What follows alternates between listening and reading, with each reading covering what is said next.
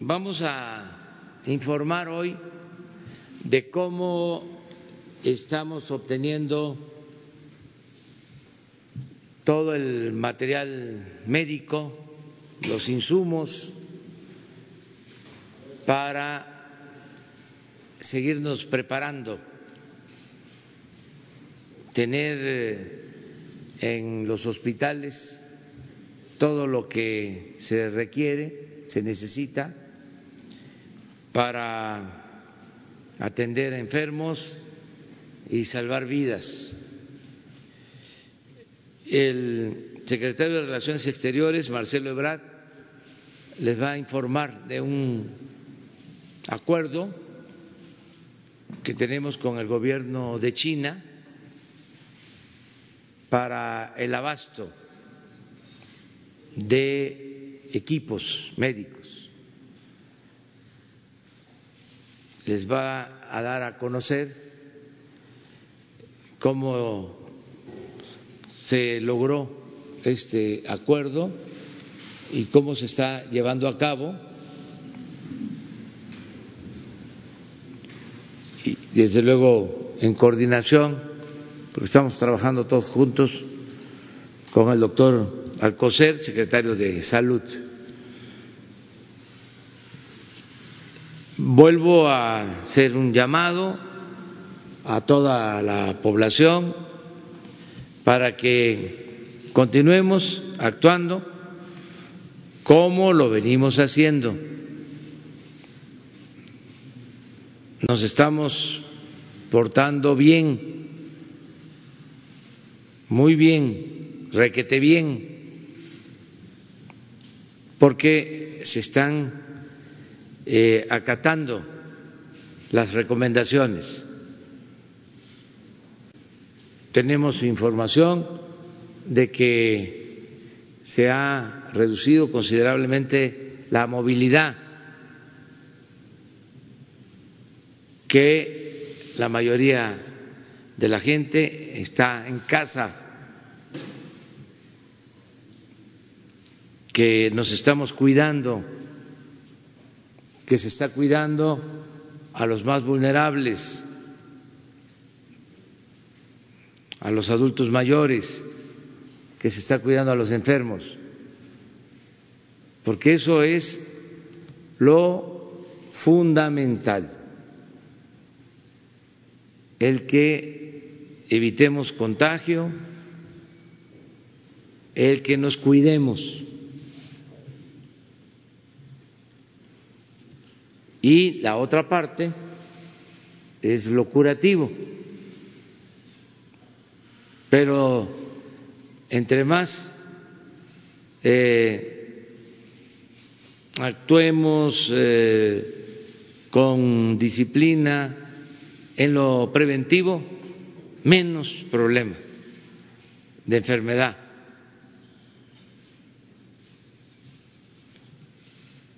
En todo la prevención es importante, vale más prevenir que lamentar. Prevenir, prevenir, prevenir.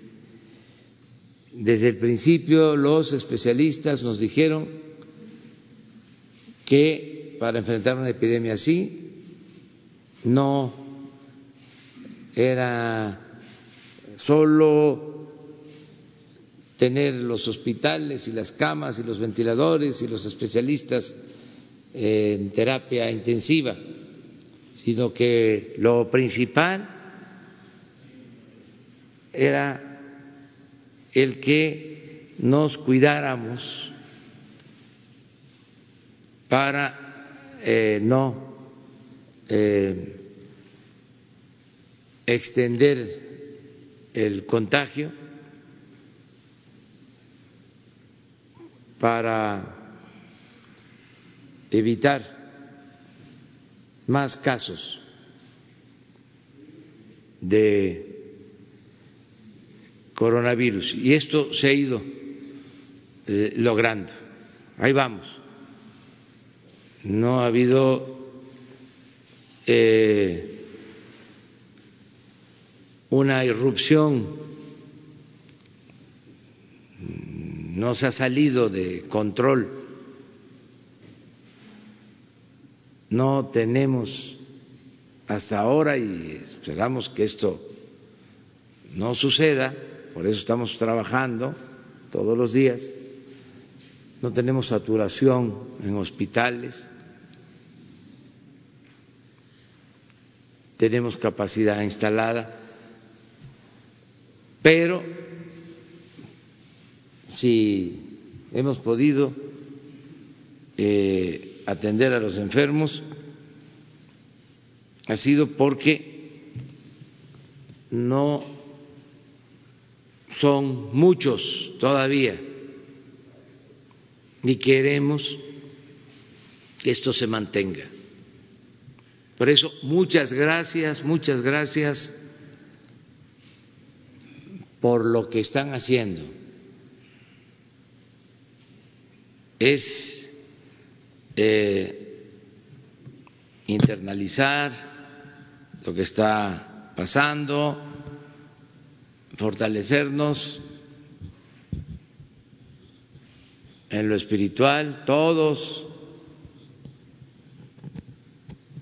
cohesionarnos, unirnos mucho y eh, tener confianza de que vamos a salir adelante. No caer en la depresión. Vamos a salir. Les comentaba yo que una amiga había hecho una canción y no tarda y la da a conocer, que se llama Esto pasará.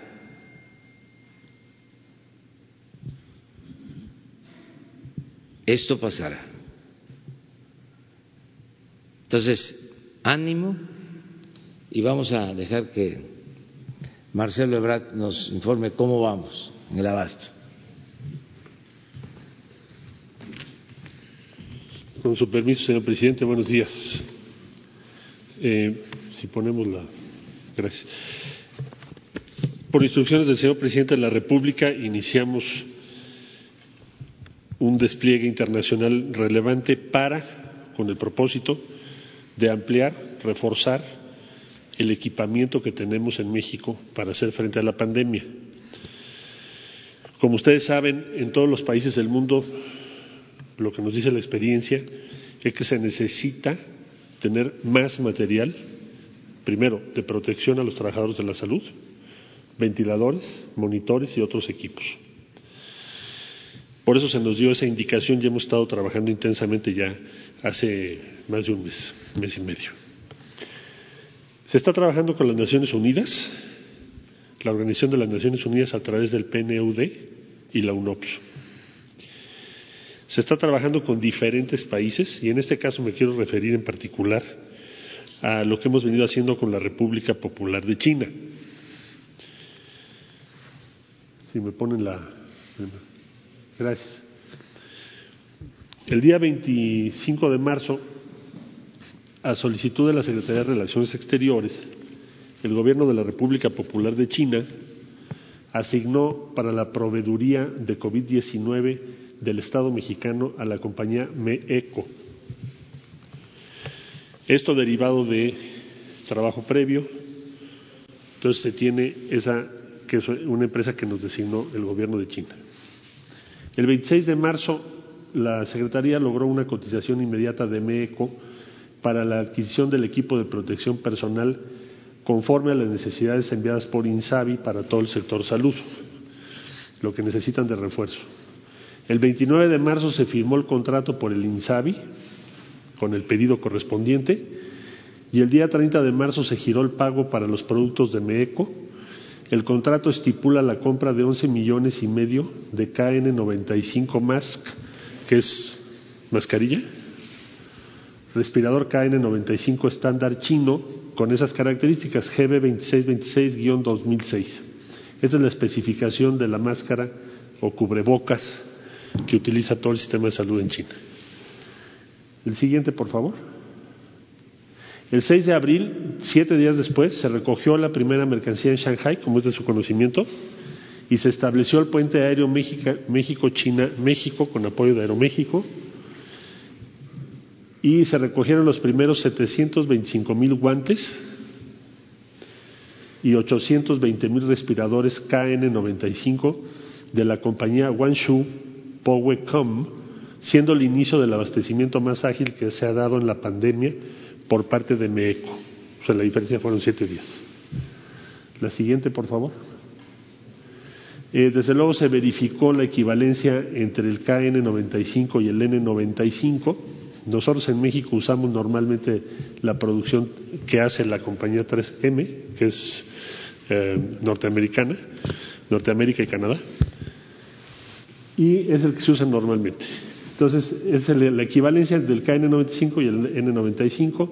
Desde febrero, los Centros para la Prevención y Control de Enfermedades de Estados Unidos establecieron la equivalencia entre los mismos estándares, o sea, el estándar chino y el estándar de Norteamérica. La que sigue, por favor. Aquí está el documento de la COFEPRIS autorizando esto de producto, así como los guantes a los que hice referencia, o sea, son cubrebocas y guantes. Eh, y la agencia estadounidense FDA también ha publicado que nuestro proveedor de China, en este caso el consorcio Guangzhou Powecom, cumple la equivalencia China-Estados Unidos KN95-N95. Entonces, al día de hoy, ese es el primer vuelo que tenemos. En este momento está despegando el segundo. Lo que vamos a recibir de este segundo, el día de mañana tenemos el segundo vuelo. Vamos a recibir eh, mascarillas o cubrebocas, como les decimos acá. Vamos a recibir otros equipos que nos pidieron para cubrir a los médicos o enfermeras que están en contacto directo con quienes tienen esta enfermedad u otras enfermedades que puedan ser delicadas y estará llegando mañana en la noche. Entonces, síntesis, estos son los antecedentes y es el avance que tenemos. Queremos agradecer a la República Popular de China la prontitud con la que se ha atendido este planteamiento por parte de México.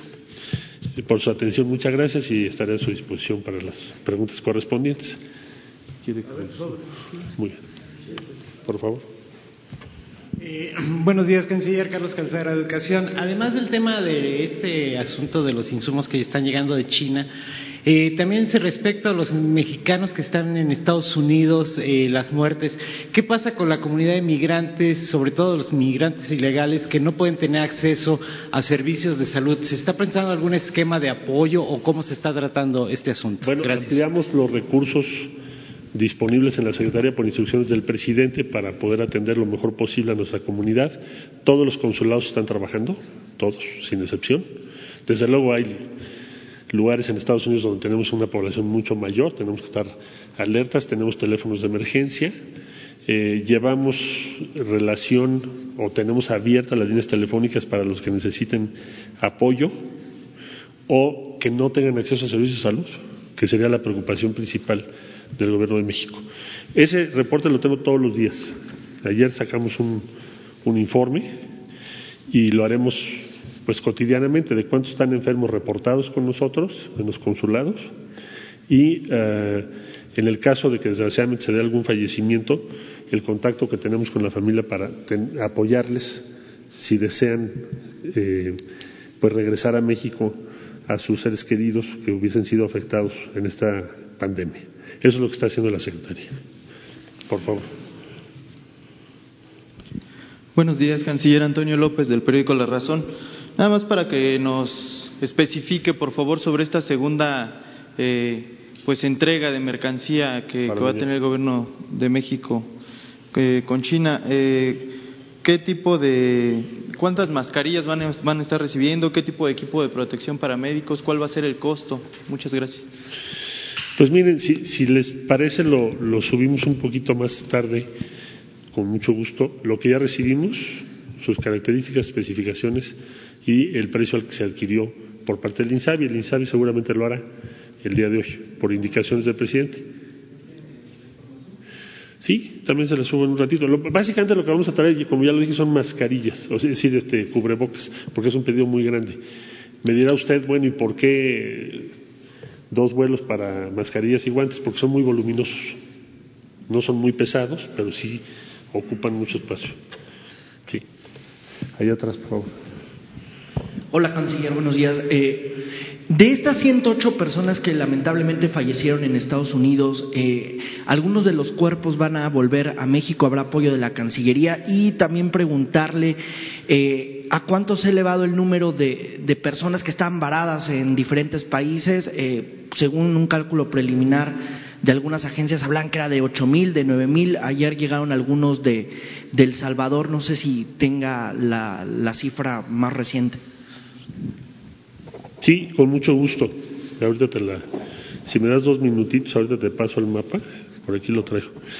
Y respecto a la otra pregunta, los que han solicitado retorno a México a este momento son 14 de los 108 que fallecieron desgraciadamente en Estados Unidos. Y de los que están fuera, ahorita te paso, si quieres, en lo que contesto a la siguiente, te lo paso para que lo veamos. Por aquí lo tengo. No es que lo tengo que buscar. Ahorita te lo doy. Sí. Buenos días, señor canciller. Berenice Telles, del Diario Nacional 1 más 1. Eh, mi pregunta va en cuanto a esto eh, intercambio de personal médico especialista entre, bueno, entre Cuba, México y al parecer se han sumado otros países. Eh, si tiene información sobre este tema. Sí, bueno, tenemos, estamos trabajando con, con muchos países. Bueno, tenemos una red de virología y epidemiología con los países CELAC, América Latina y el Caribe. Hemos tenido ya varias, eso como un blog. ¿Qué cosas hemos compartido en esa red? Por ejemplo, la secuenciación del virus, cosa que no pudimos hacer con la influenza. Me acuerdo cuando estábamos en el gobierno de la ciudad, no se pudo secuenciar el virus en México. O sea, dependíamos por completo absolutamente de lo que nos dijeran de fuera. Tampoco sabíamos la letalidad. En esta ocasión, en México sí se secuenció ya el, virus desde hace varias semanas. Entonces ya se compartió eso. Eso quiere decir el, mapa, por decirlo así, la descripción de las características genéticas que tiene el virus. Porque si no entendemos eso, pues menos vamos a poder diseñar una estrategia de respuesta.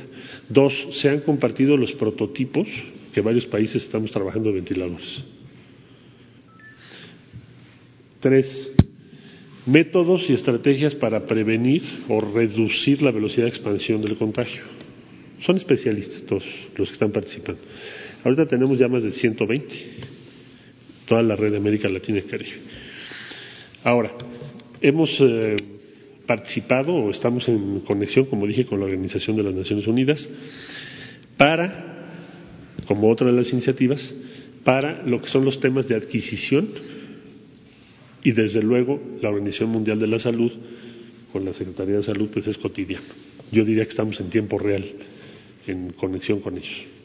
Por ejemplo, para el tema de la investigación o participación de México en protocolos que nos permitan avanzar igual que los demás países del mundo en lo que tiene que ver con medicamentos que puedan funcionar, investigaciones en curso. O la otra pregunta, ¿cómo vamos a, después del el proceso más difícil o el punto más difícil, cómo vas a regresar a cierta normalidad y cómo las personas van a poder ubicar sus posibilidades de trabajo. Entonces, todo eso se está. Eh, una de las cosas también que se hizo fue con Cuba ver su experiencia, porque su tasa de letalidad es muy baja. Y por eso invitamos a algunos de los médicos de allá para que nos compartan eso, cosa que hicieron muy generosamente, debo decir. Es decir, ¿cuál es la estrategia que están siguiendo ellos? Como lo hemos hecho con todos los países de América Latina y Caribe. Entonces, estamos en un momento donde México está promoviendo y ha recibido una muy buena cooperación internacional. También le puedo decir a usted que España, Italia, Francia, Alemania, Reino Unido, que por cierto deseamos el pronto restablecimiento del primer ministro del Reino Unido, eh, hemos estado intercambiando información y no solo eso insumos para medicamentos. México es el octavo exportador del mundo, pero pues evidentemente necesitamos de otros países. Entonces lo que dijo el presidente en la reunión del G20, ahí concluyo, garantizar que todos tengamos acceso y no interrumpamos las cadenas de producción. Y, en eso, ese, ese, es el trabajo que estamos haciendo, más lo que ya les expliqué. Y, también va a permitir, bueno, eh, eh, adquirir este, experiencias por si llegara a darse otra situación como esta a nivel internacional de otro virus o otra epidemia. ¿Podría generarse? en enero, por ejemplo, que tuvimos la reunión con los cancilleres de América Latina y el Caribe, vinieron 29 países. El presidente les ofreció incluso una cena en este lugar. Y uno de los puntos que México propuso fueron 14, pero uno es la, vigilancia epidemiológica, previendo que pudiera haber dos fenómenos, uno de dos, o mutaciones o virus como este, o bien aquellos que son resistentes a los antibióticos. ¿Por qué se propuso en enero? Porque se sabía que hay que hacer un esfuerzo de, vigilancia permanente y de preparación. Claro, no teníamos en ese momento la información como para prever lo que está sucediendo el día de hoy, no estoy diciendo eso. Lo que estoy diciendo es que sí se sabe y sí hemos tratado de actuar y tenemos que seguir actuando y esa es una lección que tendremos todos los países de actuar mucho más atingentemente respecto a la vigilancia de este tipo de cosas, como este fenómeno. Y será un resultado de la cooperación internacional. Por favor, usted.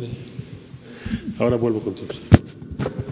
Buenos días, señor canciller. Miguel Arzate, del Sistema Público de Radiodifusión, Canal 14. Preguntarle, ¿fue difícil conseguir este equipo médico? Se lo pregunto porque, eh, para saber cómo fue que se decidió que China pudiera proveer a México este, estos insumos médicos, eh, en el sentido de que el presidente había propuesto a Naciones Unidas regular eh, la distribución de medicamentos y equipo médico. ¿Cómo fue que se eligió China? Hay una lista larga de espera para conseguir este equipo médico. Eh, China fue el más barato, fue complicado para México, estuvimos en lista de espera. los siguientes cargamentos van a tardar más tiempo, pensando en que apenas hace unas horas, por así decirlo, llegó el primer equipo. Unas horas después llega el segundo equipo, el tercero cuándo llegará. Si nos puede platicar de esta situación, canciller. Gracias. Es un puente aéreo que tenemos establecido, empiezo por ahí, por la frecuencia de los vuelos. Estimamos entre dos, de dos a cuatro vuelos por semana, dependiendo cómo nos vayan liberando los eh, equipos. Y hay otros temas a resolver, por ejemplo, transportar ventiladores, como tienen las baterías litio, se considera un transporte de un producto con riesgo. Entonces necesitas muchas autorizaciones, es una gestión diplomática muy intensa la que tenemos que hacer, porque el avión debe hacer escala y sobrevuela o, cruza espacio aéreo de otros países. Entonces, eh, será de dos a cuatro vuelos los que tendremos. ¿Por qué con China? Porque ¿quiénes son los grandes productores? Estados Unidos, México y Canadá, digamos el tratado de de libre comercio, la Unión Europea, por supuesto, China, India, y después, desde luego, hay otros países que también producen, pero casi todos, lo que no nos había ocurrido casi nunca, es que casi todos los países del mundo, si no es que todos, al mismo tiempo tengamos el problema de enfrentar la pandemia. Entonces hay una escasez enorme en todo el mundo. Los precios, bueno, ¿qué te digo? Si quieres salir ahorita al mercado a conseguirte un ventilador, lo vas a pagar cinco veces más, o seis, o siete veces más que lo que normalmente está. Y lo mismo pasa con las, los cubrebocas, están agotadas o agotados los equipos. Entonces, se requiere, y eso fue la instrucción que recibimos del señor presidente, que fuéramos tocar la puerta de la ONU, tocar la puerta de los gobiernos, y China, desde el principio, desde que ellos empezaron a enfrentar esta circunstancia, nos compartió la información a tiempo. Nos dijeron, estamos teniendo este problema, nos, mandaron todo su material traducido al español. Y cuando tocamos la puerta en marzo, como lo expliqué, oigan, que ellos, digamos, ya iban con una tendencia de salida, nos dijeron, vamos a atender o vamos a hacer todo lo que podamos para ayudarles a conseguir lo que ustedes necesitan. Por eso nos pusieron una empresa que nos ayudara. Entonces, pues eso habla de una relación muy buena, habla de una actitud, yo diría, pues de reconocimiento que tenemos que tener, como lo ha sido también de la Organización de las Naciones Unidas, que nos mandó todo un equipo de la, del PNUD y de UNOPS para ayudarnos a conseguir, hemos conseguido ventiladores en Dinamarca, en varias partes del mundo. Entonces, yo diría que la razón por la cual estamos haciendo este puente aéreo con China es que de los países que produce, es el que va de salida o ya salió o casi ya salió. Segundo, que tenemos una relación muy buena, como se está demostrando por un puente aéreo de esta naturaleza. Y tercero, que también México, eh, y así lo seguiremos haciendo, ha hecho una labor diplomática con los países que ahora cuando lo necesitamos es cuando tiene un resultado.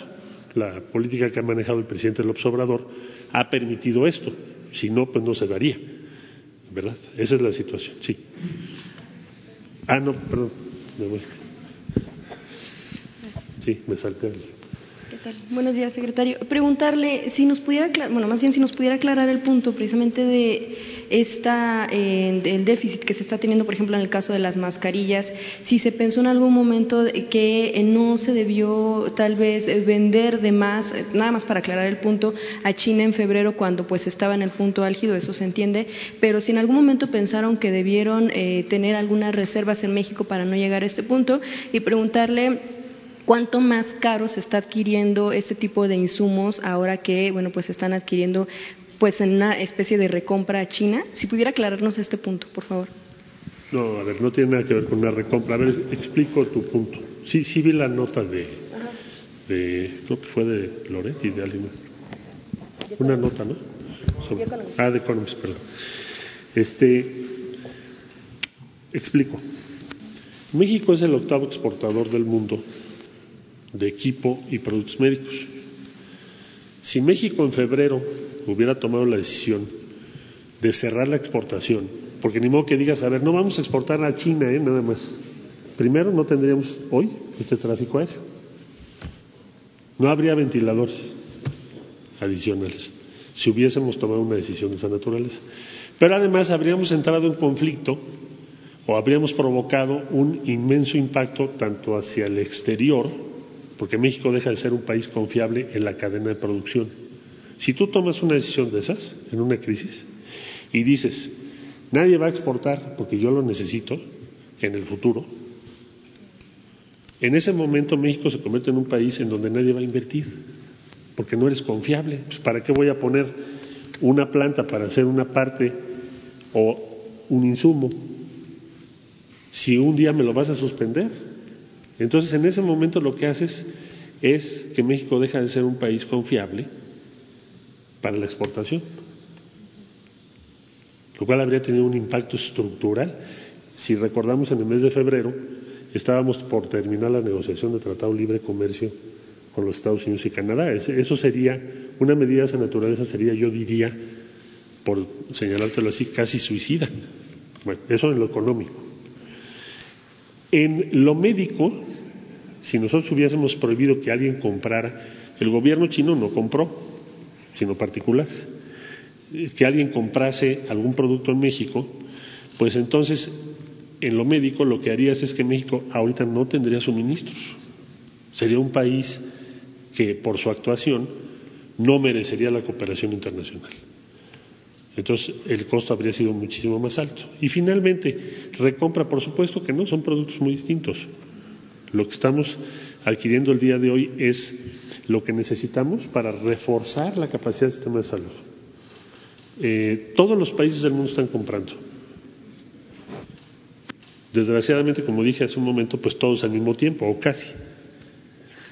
¿Quiere decir que nadie en el mundo tiene capacidad de previsión? ¿Estaremos todos los gobiernos al mismo tiempo equivocados? ¿O más bien lo que hay que asumir es que la pandemia ha crecido más allá de lo que se podía prever en febrero? Entonces yo creo que la respuesta es obvia. Hemos aumentado todos los países su capacidad de respuesta, pero el hecho que sea al mismo tiempo ah, dificulta el abastecimiento de suministro. ¿Qué es lo que cuenta ahí? Cierro mi comentario. ¿Cuál es el prestigio y la capacidad, el respeto que tiene cada país en el ámbito internacional?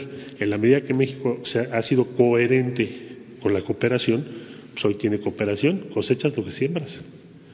en esta situación, es una eh, perdón, nada más preguntarle cuánto más incrementa, puede incrementar en una situación así. Y nada más permítame, pronto, con el tema del TEMEC, si ha mantenido comunicación con autoridades de Estados Unidos, si han eh, eh, manifestado alguna preocupación. Con Estados Unidos tenemos una, diría yo, muy estrecha relación, entendemos perfectamente bien, somos amigos y aliados de Estados Unidos, igual que de Canadá, entendemos perfectamente bien lo que están pasando. También por, este medio y el día de hoy queremos eh, reiterar nuestra solidaridad y nuestro afecto por el pueblo norteamericano que está pasando por esto y por todos los que han fallecido y están sufriendo. Y hemos estado cerca de, Estados Unidos.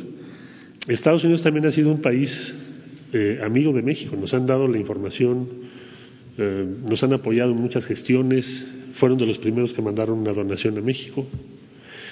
Eh, no, no tengo más que reconocimiento y gratitud por la forma en que se ha comportado Estados Unidos y Canadá. Y seguiremos así. Ellos ahora están en un momento de los más difíciles y estamos cerca, estamos en comunicación y así va a seguir, igual con Canadá. Vamos a, vamos a, pedirle al INSABI que vaya publicando esto, con toda transparencia, qué es lo que está adquiriendo y a qué precio. Pero sí ha habido, decía yo hace un momento que los ventiladores, por ejemplo, hemos encontrado precios en el mercado que te pueden llegar a 8 o 10 veces lo que cuestan en tiempos normales lo cual es hasta cierto punto lógico y por eso los gobiernos tenemos que intervenir, porque si no intervenimos, pues imagínense, entonces estaríamos en la ley de la selva, ¿no? Bueno, tú porque... Este... Canciller, buenos días. Luis Méndez de Notimex. Eh, dos preguntas. La primera es respecto a este posicionamiento que hicieron ante la ONU. Eh, el doctor Juan Ramón de la Fuente eh, la propuesta de no acaparamiento de medicamentos que hizo el presidente ante la ONU. Eh, se informó el 3 de marzo que ustedes ya entregaron este documento a la Asamblea para ver y cabildear que se apoye esta propuesta que se hizo en el G20. ¿Cómo va? ¿Cuál es, eh, digamos, el avance que se tiene? Y lo segundo es, usted ha estado en las reuniones de gobernación con los gobernadores estatales. ¿Cuáles son las demandas que le ha pedido o que piden los gobernadores de los estados del norte en relación a Estados Unidos? Cuáles son las problemáticas que ellos ven más fuertes y si el secretario de Salud nos podría responder cómo sería la distribución de estos equipamientos, equipos que van a traer material médico y en qué zonas de urgencia y si lo van a segmentar de acuerdo a la necesidad. Gracias. Bueno, eh, te diría yo lo siguiente, respecto a lo que hemos visto con los señores gobernadores, señora jefa de gobierno, señora gobernadora de Sonora y señores gobernadores. Eh, la instrucción que nos dio el presidente de la República desde que se emitió la declaratoria es que la Secretaría de Gobernación hiciera este esfuerzo y participáramos, su servidor, el equipo de salud y de los institutos nacionales, Seguro Social, el INSABI, el ISTE, eh, autoridades regulatorias, para que hagamos causa común, hagamos un solo equipo. Estamos ya entrando en la fase más importante de esta emergencia y por eso debemos estar muy bien comunicados y tratar de ayudarnos unos a otros. La primera solidaridad necesaria es entre nosotros, los mexicanos. Esa fue la instrucción que nos dio el presidente. Entonces, nosotros les decimos qué pensamos, qué estrategia está siguiendo, por qué se toman las decisiones. Y claro, ellos también nos manifiestan lo que a ellos les preocupa. Eh, no lo vemos como una contienda política, sino como un diálogo indispensable para ser más eficaces. Y por supuesto que tienen, tenemos preocupaciones muy similares. Por ejemplo, pues nos faltan ventiladores y ya, vimos eso. Vamos a ver la logística, cómo nos vamos a organizar mejor para que los ventiladores no nos falten o que los que tengamos se distribuyan de la mejor manera. Eh, lo mismo lo que acabamos de hablar de equipo de protección, lo mismo otras, otros temas que ellos han planteado, eh, pruebas PCRs, el protocolo de Berlín. Eh, Creo que ha servido, ha sido muy útil. Eh, nos estamos integrando, eh, eh, muchos han tomado medidas inteligentes, precautorias, han tomado disposiciones para prepararse lo mejor posible. otros nos manifiestan sus preocupaciones que hay que atender. o nosotros les, les manifestamos las nuestras. Por ejemplo, se tomó la decisión de la declaratoria. Suspendes las actividades, tiene un costo muy alto para la economía, para los empleos, para las personas. Y necesitamos todos participar para que tenga éxito. Si en una ciudad logramos una reducción de la actividad muy importante y en otra no, pues se pierde el trabajo de todos. vamos en el mismo barco. Entonces, en estos diálogos hemos eh, revisado también cómo está la actividad en cada ciudad, qué medidas debemos de tomar para que se reduzca la actividad donde no es el promedio que quisiéramos. Y yo diría en síntesis que han sido muy positivos. Hoy hay otra videoconferencia con los gobernadores del sur del país. O sea, ya se hizo con todo el norte, con las preocupaciones del norte. Hay, comunes y hay por región. Luego se hizo el, el centro occidente y bajío del país y ahora es el sur del país. Entonces, y así vamos a estar trabajando todo el tiempo. En cada estado hay una forma de trabajo. Hay algunos que han utilizado el gabinete de seguridad, otros tienen el, el comité de salud. Hay diferentes, o centro de operaciones de protección civil.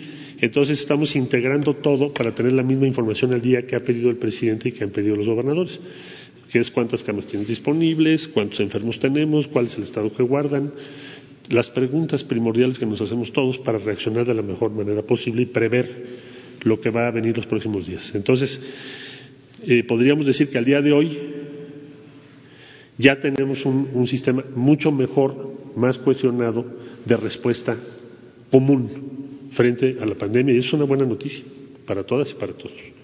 ¿Pidió usted una respuesta de salud? Ah, perdón. La ONU. Se ha avanzado mucho, está a cargo el embajador Juan Ramón de la Fuente, que ha hecho un trabajo espléndido. Eh, él, dará detalles muy pronto porque tenemos un, un principio que respetamos en la Organización de las Naciones Unidas, que es, se presenta un proyecto de resolución y hasta que no es público en la Asamblea, nosotros no podemos decir quiénes van a votar a favor o cómo está. Es, es un acuerdo. No creas que no lo hago, no te quiero yo informar, pero sí vamos muy bien. Sí ha tenido una gran simpatía la posición de México, mucho apoyo, y creo que vamos a tener muy buenas noticias entre hoy y mañana. Ya el, embajador de la fuente y su servidor, pues estaremos informando lo necesario. Secretario de Salud, pues si quieres, si quieres terminamos la ronda y después le paso al señor secretario de Salud las preguntas de, él. Es una y una. ¿Tú? Buenos días, canciller Paul Velázquez, ni más. Tengo entendido que la Organización Mundial de la, por la Paz, con sede en Roma, el pasado 2 de abril, le hizo llegar a usted unos escritos con unos documentos. Hablan del caso de Corea del Sur, que es el país que logró contener el contagio, gracias a un dispositivo que funciona con una prueba, de, no es una prueba rápida denominada, pero es en base a situación molecular. Ellos exponen, exponen que el laboratorio Solgen y su dispositivo denominado Diaplets 2 es ahorita ya tiene la autorización del FDA. Están haciendo recomendaciones a diferentes países de la situación que vivió Corea del Sur. Les están diciendo quién es el que los vende y lo mejor, que el laboratorio no acepta vender la empresa, sino únicamente a gobiernos para evitar intermediarios y sobreprecio. La pregunta es directamente a, eh, me dicen que el día de hoy le estará llegando la, carta de invitación al, director, al, doctor Alcocer. Le están explorando tanto la Cancillería como el sector salud, no solamente atender productos que ya, para las personas que ya están eh, contagiadas o que ya son enfermos, sino también buscar están explorando un nuevo panorama para frenar los contagios y esta ventaja de la detección molecular, el resultado se da en dos horas. Entonces esto dicen que es la situación con la que logró Corea del Sur frenar, evitar más bien una pandemia. Saber si están explorando nuevos panoramas. Gracias. Muchas gracias. Bueno, esa se la voy a reservar al señor secretario de Salud, que tiene más conocimientos que yo. Pero por supuesto que todos los nosotros tenemos un reporte diario de las experiencias de todos los países del mundo que nos mandan nuestras embajadas. Todas todos los países del mundo tenemos la información, el mapa mundi, primero para saber cuántos mexicanos hay, en dónde, cuál es su situación. Y segundo, para tener claro qué ha hecho cada país respecto a la pandemia. Pero bueno, el secretario le, responderá. Y tenemos ya el mapa, ¿no? De para no dejarlo pendiente. Bueno, ah, perfecto. Ahí tienen ustedes la, situación. Personas repatriadas hasta ahora, quiero decir con participación de la Cancillería y nuestras embajadas, son 8.635. Lo que tienen ustedes ahí es el día de ayer. El día de ayer tuvimos 80. 80, de los cuales 76 vinieron del Salvador, pero también llegó una persona de Países Bajos, de Francia, Nepal, imagínense para salir de Nepal ahorita, Frankfurt, hay mil historias. Y luego tenemos del otro lado un total de 2.830 personas reportadas con nuestras embajadas que están en todos esos países del mundo. Ahí ustedes pueden encontrar cuántos son por cada uno de los países o ciudades, mejor dicho. Y hay varias características. Hay unos que están donde sí hay vuelos comerciales, que son los menos. Luego tenemos sin vuelos comerciales, que ahí se señala, muchos. Y hay otros donde hay presencia parcial, quiere decir que hay permiso o te pueden dar permiso de organizar algún vuelo. Y ese es más o menos el, este es el que yo tengo en la oficina y que vemos todo el tiempo en tiempo real, dónde están nuestros eh, solicitantes para repatriarlos. Uno de los casos, pues que ahora supongo va, va a mejorar mucho es el de España, porque se acordó un vuelo con Aeroméxico y ya se autorizó por las autoridades españolas. Entonces, eso lo vamos a ir reportando para que este número, 2.830, pues podamos lograr que regresen a México lo más pronto que se pueda. Pero este mapa, si a ustedes les parece, yo me comprometo diario a subirlo. Muchas gracias. Por favor. Muchas gracias, señor canciller. Eh, el doctor López Gatel nos ha dicho en diversas ocasiones que las pruebas rápidas eh, para el COVID no son confiables y que no tienen certificaciones en otros países. Sin embargo, el gobernador de Jalisco nos, nos comentó, bueno, ha dicho en diferentes medios, que el gobierno federal aprobó la importación de las mismas. ¿Qué nos puede decir al respecto? Gracias. Sí, con mucho gusto. Bueno, le corresponde a la Secretaría de Salud, pero lo que le puedo decir es que el día de ayer en la videoconferencia que sostuvimos, el director del INSABI lo que aclaró o puntualizó es cuáles son las pruebas que están autorizadas por la autoridad sanitaria regulatoria de los Estados Unidos. Eh, merced a los convenios que tiene México con los Estados Unidos y al reconocimiento de, esos, de esas autorizaciones, México no se opondría a alguna importación porque están autorizadas en Estados Unidos. No podría, en cambio, autorizarse cualquier tipo de prueba rápida, porque eso sí no tiene ninguna autorización por parte de ninguna autoridad. Entonces puede ser hasta riesgoso. Eso fue lo que se aclaró el día de ayer. Por favor.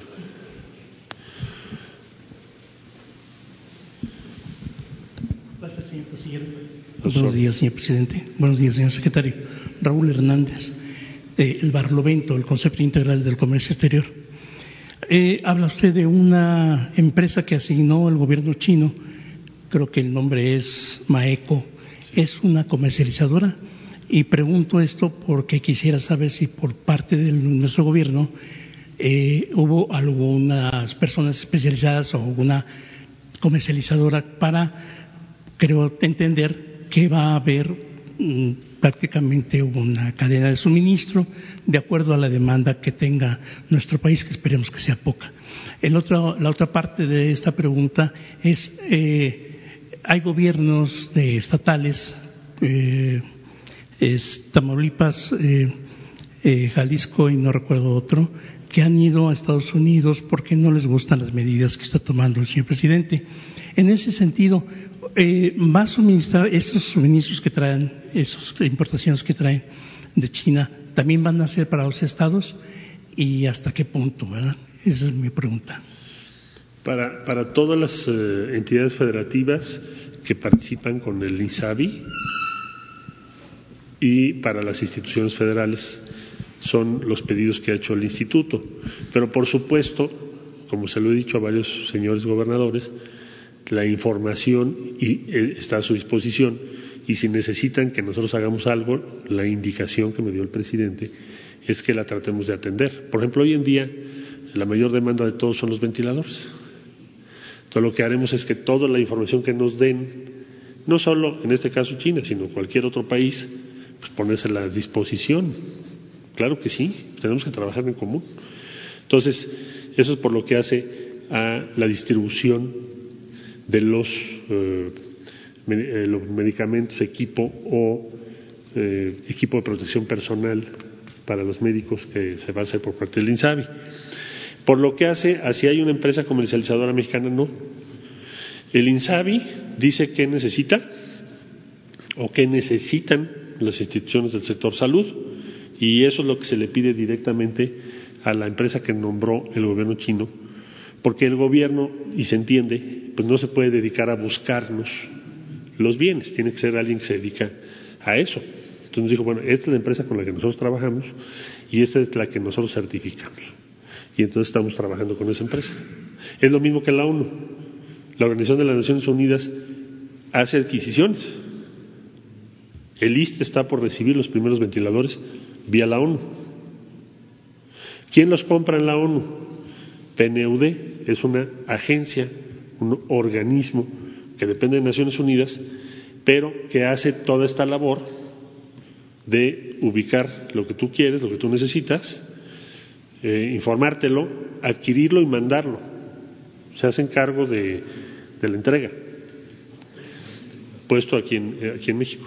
Entonces, es, digamos, la forma en que se trabaja por parte tanto de gobiernos como de instituciones. Pero en el caso de México nosotros no tenemos una agencia similar, sino que es el instituto que se denomina INSABI, que es el que consolida la demanda nos dice qué necesita, nosotros la presentamos a PNUD o en este caso a la agencia de China o de otros países y nos dicen qué tienen y finalmente Insabi dice esto lo compramos y esto no lo compramos. Ahora, el eh, puente aéreo es porque nos lo entregan en Shanghai, eso sí nos dijo el gobierno chino, ustedes encárguense del transporte porque hoy en día el transporte está muy complejo, entonces hablamos con Aeroméxico, agradezco muchísimo la, el apoyo que nos están dando, porque prácticamente tenemos un avión a disposición y lo que se está pagando por parte del gobierno de México es el combustible prácticamente. Entonces sí nos están ayudando mucho. Yo siempre les digo gracias, y yo también, y a la tripulación que está ahorita en vuelo para China. Van a ser 20 vuelos.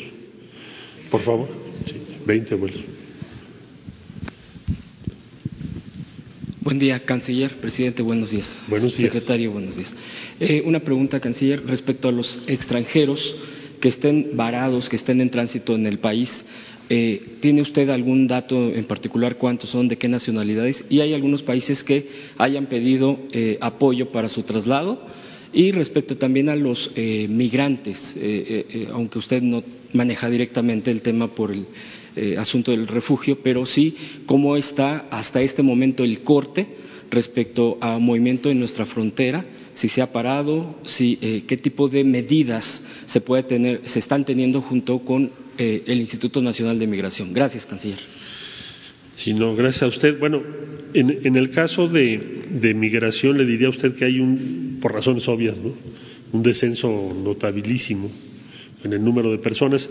En el caso del sur del país, a iniciativa del gobernador del estado de Chiapas, se organizó con varias dependencias federales y obviamente las estatales lo que llamamos un eh, puntos de revisión de salud a lo largo de la frontera, tanto al interior del estado como en la línea fronteriza. Y los reportes que tenemos es que ha habido un descenso muy, muy grande. Eh, eso nos ha permitido también monitorear especialmente esa región. En el caso de la frontera norte, como ustedes saben, se tomaron ciertas medidas en, ambos lados. También ha habido un descenso muy significativo, aunque hay una actividad impresionante comercial y de transporte que no vamos a congelar, ni evitar, ni impedir. Lo que es el transporte de mercancías, en fin, eso no. Pero lo que es el flujo de personas sí ha bajado considerablemente, porque además pues están cerradas muchas actividades. Pero con mucho gusto le pido yo al, comisionado que, pueda proporcionar esa información. Si alguien tiene interés específico en tener las cifras, con mucho gusto. Sí, no te tendría yo el número total porque cada país maneja de manera distinta sus cifras, pero sí hemos apoyado a nacionales de varios países del mundo para regresar a sus países y en reciprocidad nos han ayudado para regresar a mexicanos. Caso eh, Reino Unido, muy recientemente, caso Argentina, Chile, Perú, Ecuador, eh, ahora El Salvador, que había mexicanos allá que pudieron regresar ayer. En fin, hay una lista muy larga de, países. Y otra vez, en la medida en que México tiene buena relación y, y, tenemos cooperación con esos países, pues se ha podido hacer esta operación. Caso contrario, pues sería muy difícil. ¿Hay mucha cooperación? Sí, hemos encontrado mucha cooperación y ahí se ve, porque si no, ¿cómo lo regresamos? No nos hubieran dejado. Entonces, eh, eh, perseverancia, ánimo y cooperación con los demás países. Eso, es lo que hay que hacer. No, gracias a ti. Ahora vamos a estar. Eh, buenos días, canciller. yo quiero preguntarle cuántos ventiladores han comprado a esta fecha que han localizado en el extranjero. ¿Cuándo van a comenzar a llegar estos equipos? Ya decía usted que hay un primer embarque eh, que va a llegar para el ISTE. Eh, entonces, quisiera que nos hiciera eh, el corte de caja de cómo van respecto a los ventiladores. Sí, hasta, a este momento tenemos 5.272 merced a este operativo, o sea, adicionales, y empiezan a llegar la semana que viene. ¿Alguien más tenía tú, por favor? Buen día, señor canciller. Gracias, señor presidente. Eh, si nos pueden hacer el favor de actualizar el estatus que guarda la entrada eh, en vigor del TECME eh, en este momento. Un servidor Manuel ah, de Oro. En vigor del tratado. Sí, por favor. Bueno, se intercambiaron notas diplomáticas y ahora está la Secretaría de Economía a cargo de la elaboración de una serie de reglas y normas y verificación de normas que se tienen que hacer en las próximas semanas. Ya la Secretaría de Economía les informará a ustedes en detalle a todos qué avances tiene. Eh, ¿Hay que acelerar la entrada en vigor del tratado? Sí, pero no hay que precipitarnos. Esa ha sido la instrucción del presidente. Gracias. Un servidor Manuel Temolsin de Oro Sólido con Nancy Rodríguez. Señor presidente, ante la crisis y para garantizar el abasto interno de alimentos a la población mexicana, se han restringido las exportaciones de algunos productos básicos, especialmente la carne, el huevo o el pollo. ¿Qué nos puede decir, señor presidente, por favor? Bueno, señor secretario de Salud, le, cedo el micrófono para las preguntas correspondientes. Con su permiso. Con su permiso, señor presidente, muy buenos días. Me da gusto saludarlos. En principio, porque rápidamente hago el diagnóstico que ustedes han conocen lo que es esta epidemia. Ninguno usa o mínimamente se usa, están usando el protector que en este momento y con la sana distancia no es necesario. Los felicito y desde luego les agradezco su, su presencia. Eh, ha habido varias preguntas, inquietudes. Yo sé que estas, a pesar de la gran calidad y de la eh, disposición diaria del eh, vocero de la Secretaría de Salud, el doctor Hugo López Gatel, pues deben de estar presentes y todos los días cambian, esto es flexible. Y ustedes están entendiendo a la par que nosotros de una nueva enfermedad. Eh, muchas de las preguntas son bienvenidas en todos los ámbitos. ¿Por qué? Porque están sustentadas en la atención y, alguna vez hasta señalé en el miedo que tenemos ante algo no conocido. Pero ese miedo, y lo señalé en algún momento, eh, nos lleva a tener alerta y de la alerta a tener lo que distingue al pueblo de México, su solidaridad, su disposición en todo momento de apoyo y su creatividad. y de eso voy a señalar dos o tres puntos que responden a lo que ustedes están señalando. Primero, trabajamos para todos los mexicanos, para todos los mexicanos. Aquí no hay otra más que esa, es la eh, encomienda como eh, funcionarios, como médicos y como gente humana. incluyendo desde luego a los no mexicanos que están en este territorio. Eh, y nos lleva desde luego esto a, plantear lo que preguntaban ustedes eh, en cuanto al escenario general. Vamos bien, no es momento de optimismo, no hay que, hay que tenerlo, pero no exagerado, porque vamos a empezar la, la etapa más complicada. ¿Cuándo? No me pregunten, esto es de acuerdo, puede variar de un día a otro, la curva está todavía en ascenso, tenemos eh, 3.181 casos confirmados, que sorprende a muchos, no solo a ustedes, no solo a, la población, sino al mundo. Es decir, ¿por qué tan pocos casos? Pues porque llegamos después, un mes después, de lo que en otros países ya está inclusive en la fase de recuperación. Pero en América tenemos eh, la fuerza, de hecho prácticamente está igual que en Europa y tenemos eh, alerta para ello. No miedo, alerta. Eh, todo esto en sí nos lleva a contestar, uno, en este momento, de acuerdo a lo que mencionó el canciller, lo que se recibió, lo que se está recibiendo en los próximos vuelos es para todos los mexicanos, no es para la Ciudad de México, no es para los hospitales que, van que están manejando, de hecho, los casos más complicados y numéricamente están ubicados en los institutos, los hospitales federales, los hospitales de especialidad de todo el país, es para todos y ahí empieza un llamado extra. La distribución que debió haber empezado ayer, pero está a partir de hoy con un calendario que nuevamente estamos mencionando al, Instituto de, Salud para el Bienestar, al maestro Ferrer, ya está puesto en camino. Y esto, desde luego, es importante distribuir, como ya mencionaron, cajas grandes con seguridad y con, seguridad de que lleguen a, su destino, pues es algo que vamos, que estamos haciendo. Esta distribución, repito, eh, se, termina y empieza la demás. O sea, esto tiene que ser organizado y su uso disciplinado. Organizado porque tiene que llegar a todos.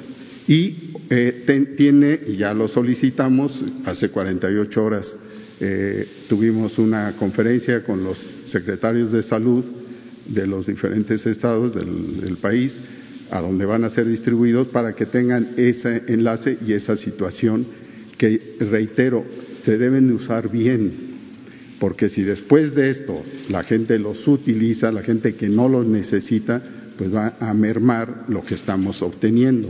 No se necesitan más que en las condiciones de asistencia a un hospital o a una clínica para verificar su diagnóstico o sus eh, síntomas y ahí desde luego requiere el personal que lo recibe un cubrebocas, es cuando se debe usar, por ejemplo, y los cuidados sin, sin limitar en, que se nos olviden a todo el personal, al mismo sospechoso de una enfermedad y al paciente, tiene que cumplir con la sana distancia. Eso es preventivo, eso es importante, eso se repite todos los días.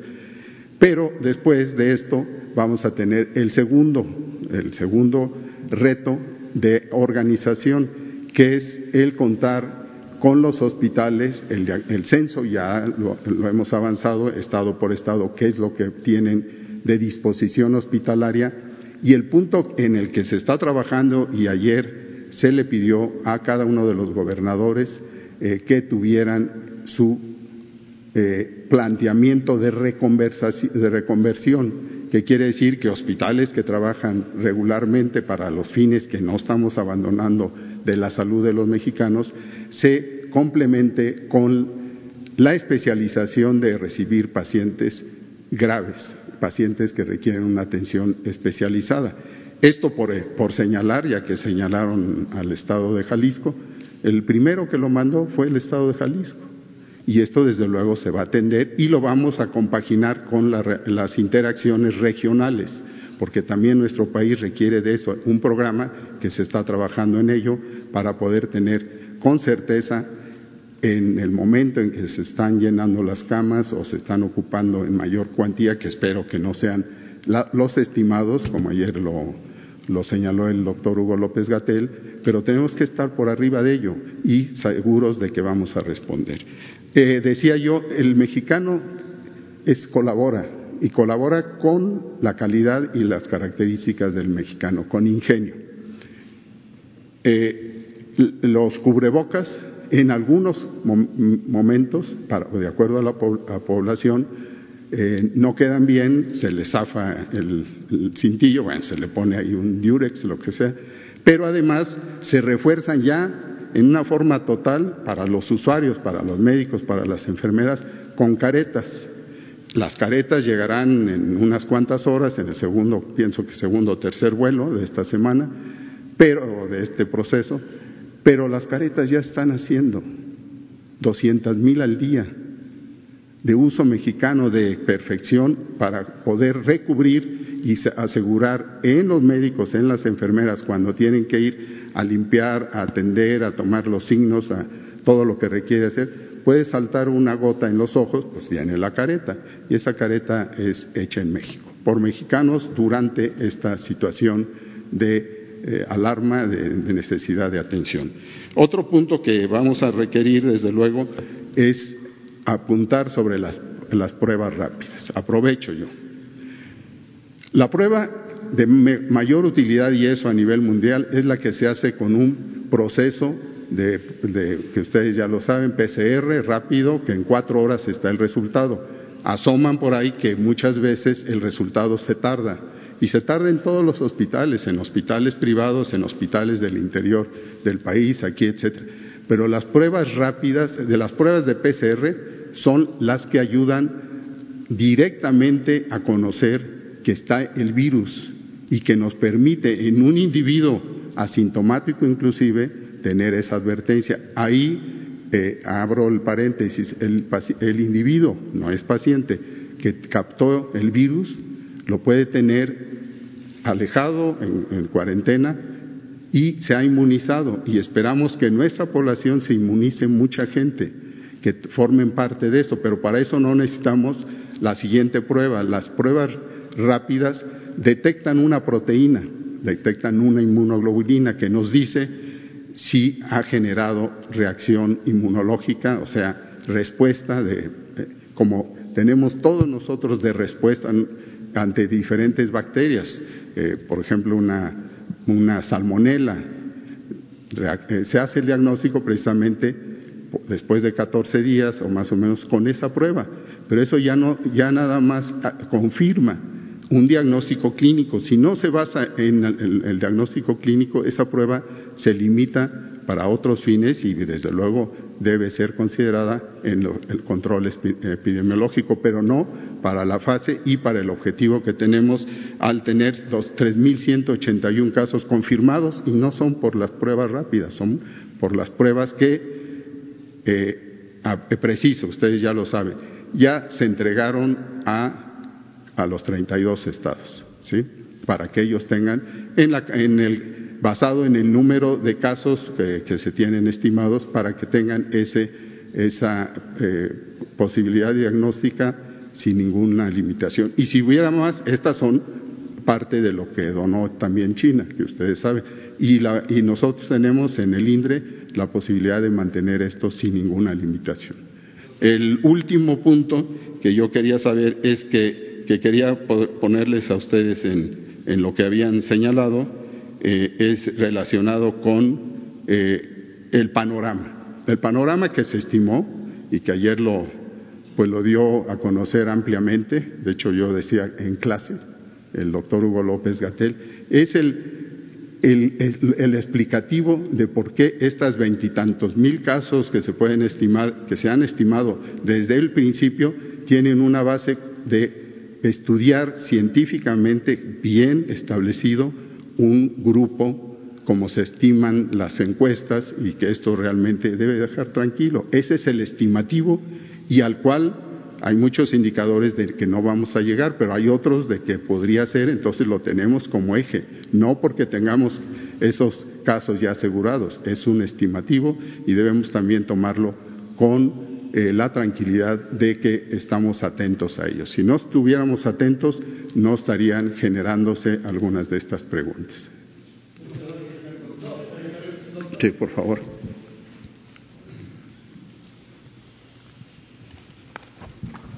Buenos días, doctor. Buenos días, presidente. Eh, nada más este, preguntarle si esta, este tipo son las caretas que se, que se están haciendo y, y si sirven y, y, tienen la eficiencia para proteger a los ciudadanos. Sí, eh, no sé que es una careta.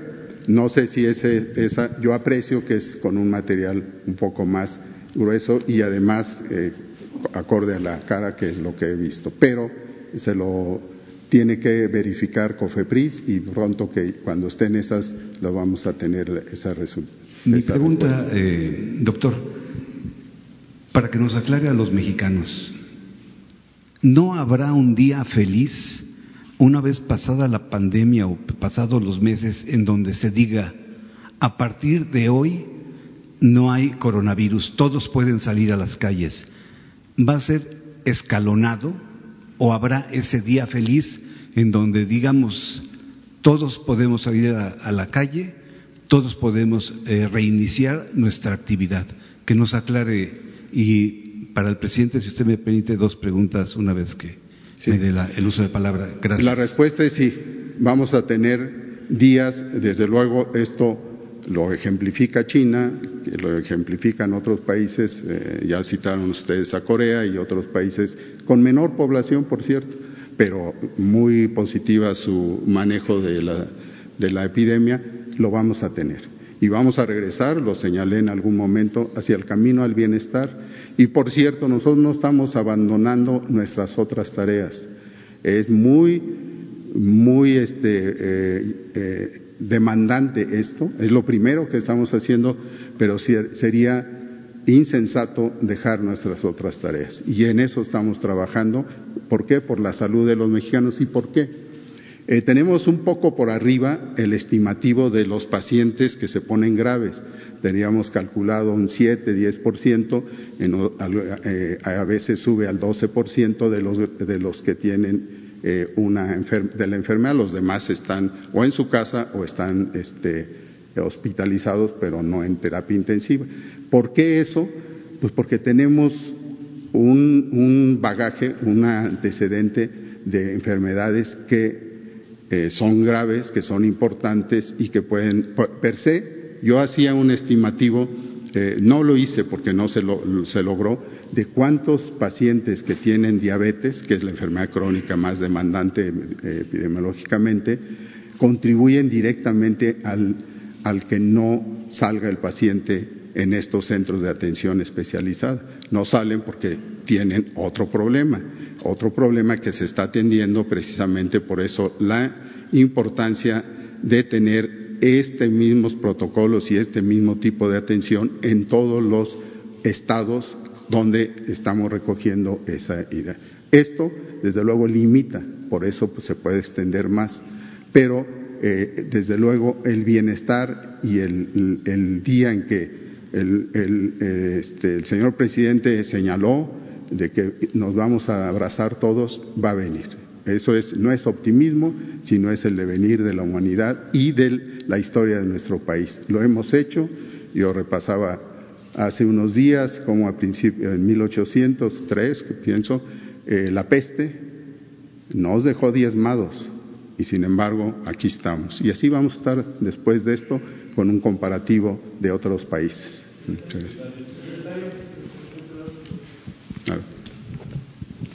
Gracias, Antonio López de la Razón. Eh, hablando de este, de este panorama estimativo que nos, que nos comenta, secretario, si bien hay, hay 3.181 casos confirmados, uh -huh. pues se estima que casos no, no confirmados, pero que sí pudiesen estar contagiados de COVID-19, son más de 20.000.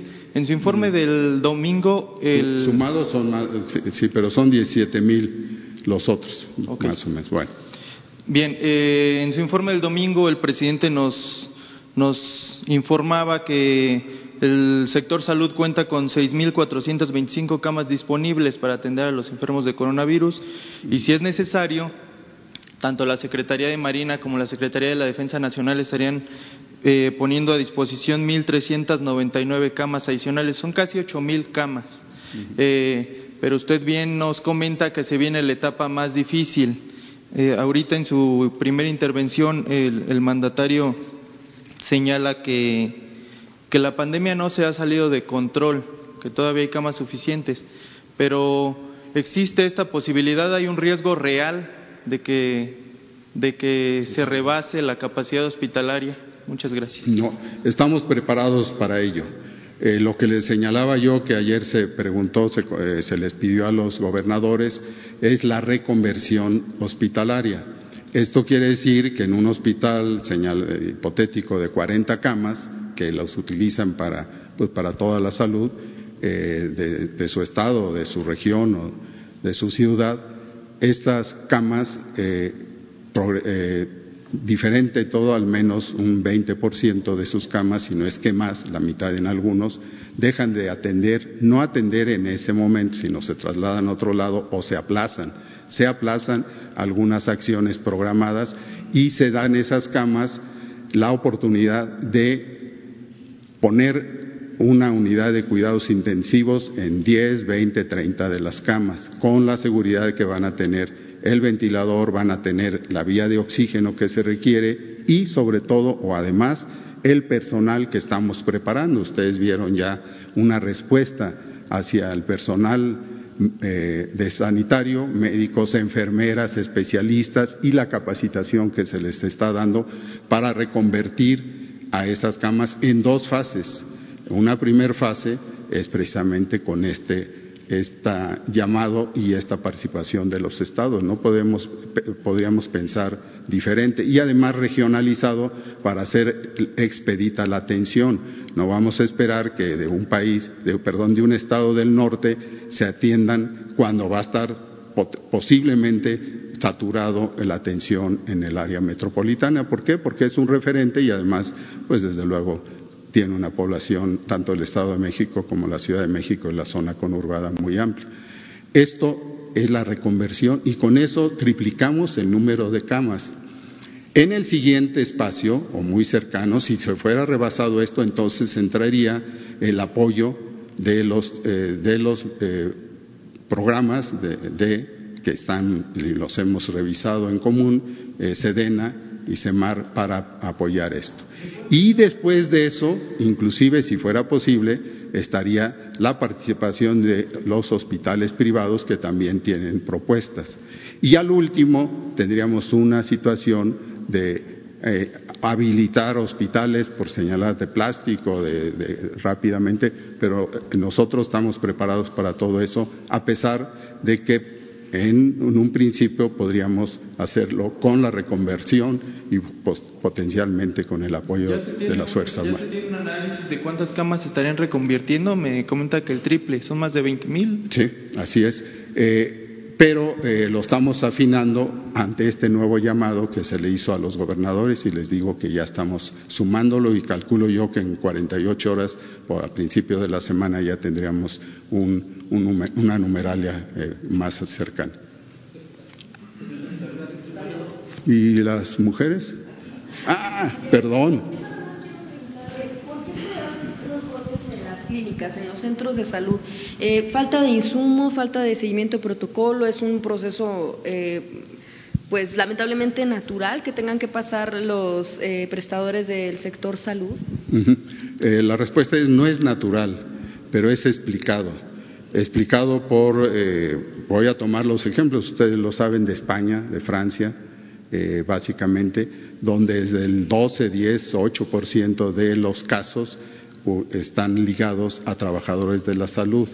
Esto, desde luego, eh, podría hablar, eh, yo respeto los sistemas de salud, eh, de lo que he mencionado, podría hablar de una eh, falta de la fase primera de prevención y que ahí, desde luego, de la, de la sana distancia, pero no tengo sustento para ello. El, el hecho es de que esto, como ejemplo, como muchas otras cosas, como el tratamiento, tratamiento para esto pues generó decenas, centenas, no, centenas no, 30, 40 protocolos diferentes y nosotros tenemos el aplomo y la capacidad de escoger lo necesario.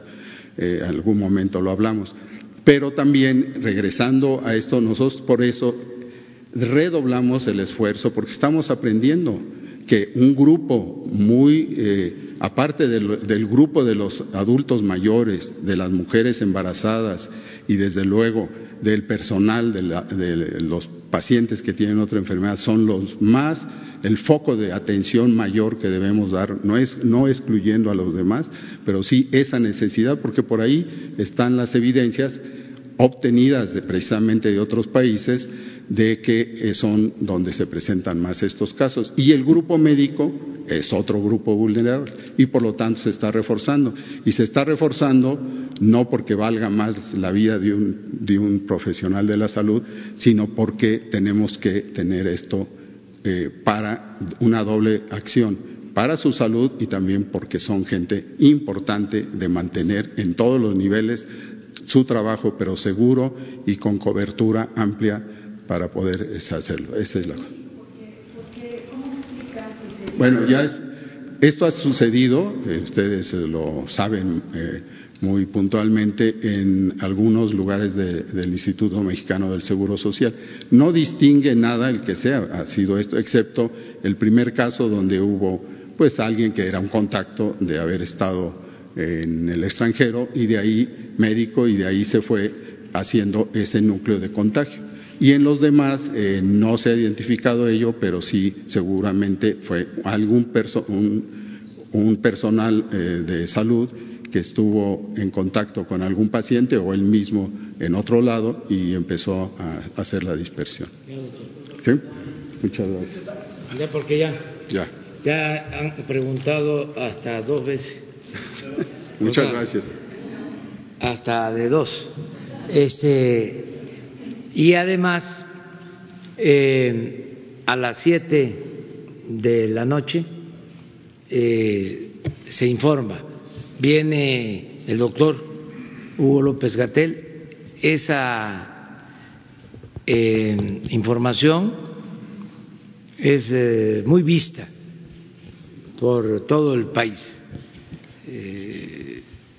cada vez más millones de personas están pendientes de eh, ese informe muy serio, mm, muy apegado a la verdad, técnico, científico.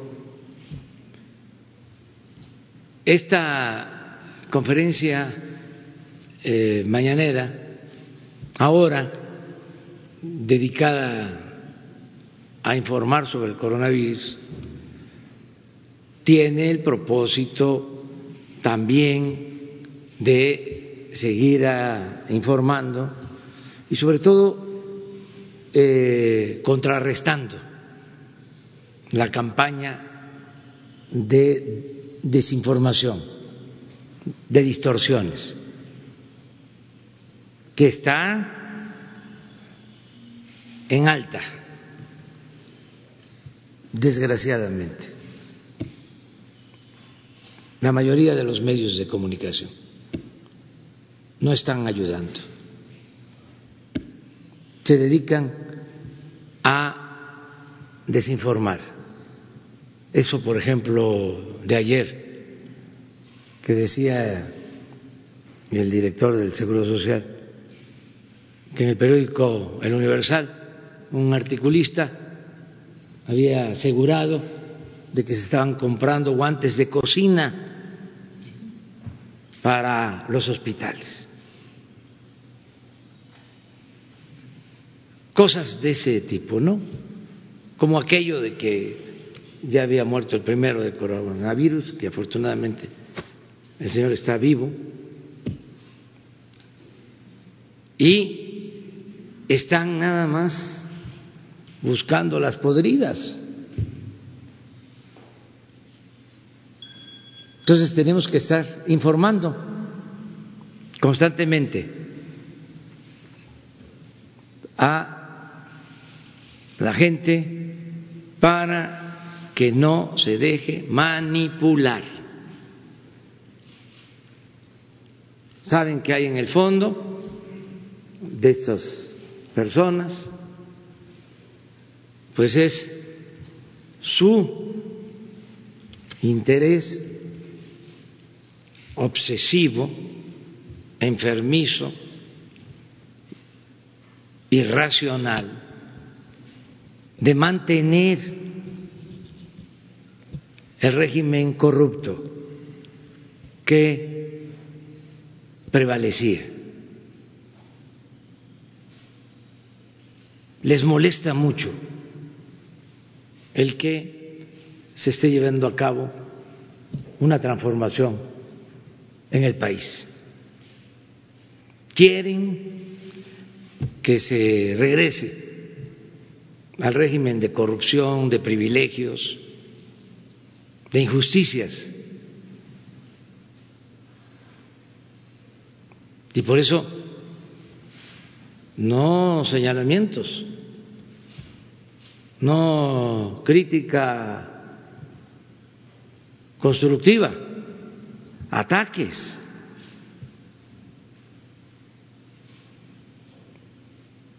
Pero la gente quiere el cambio. Por eso votó. Y vamos hacia adelante. Porque imagínense si estos conservadores se imponen, triunfan, y regresamos a lo de antes, pues es como aceptar vivir eternamente padeciendo de la peste de la corrupción. Eso es lo que está en el fondo.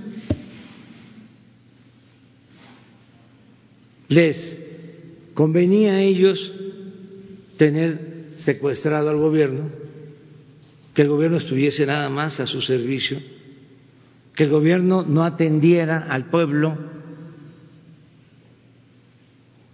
que el gobierno estuviese convertido en un comité al servicio de una minoría rapaz.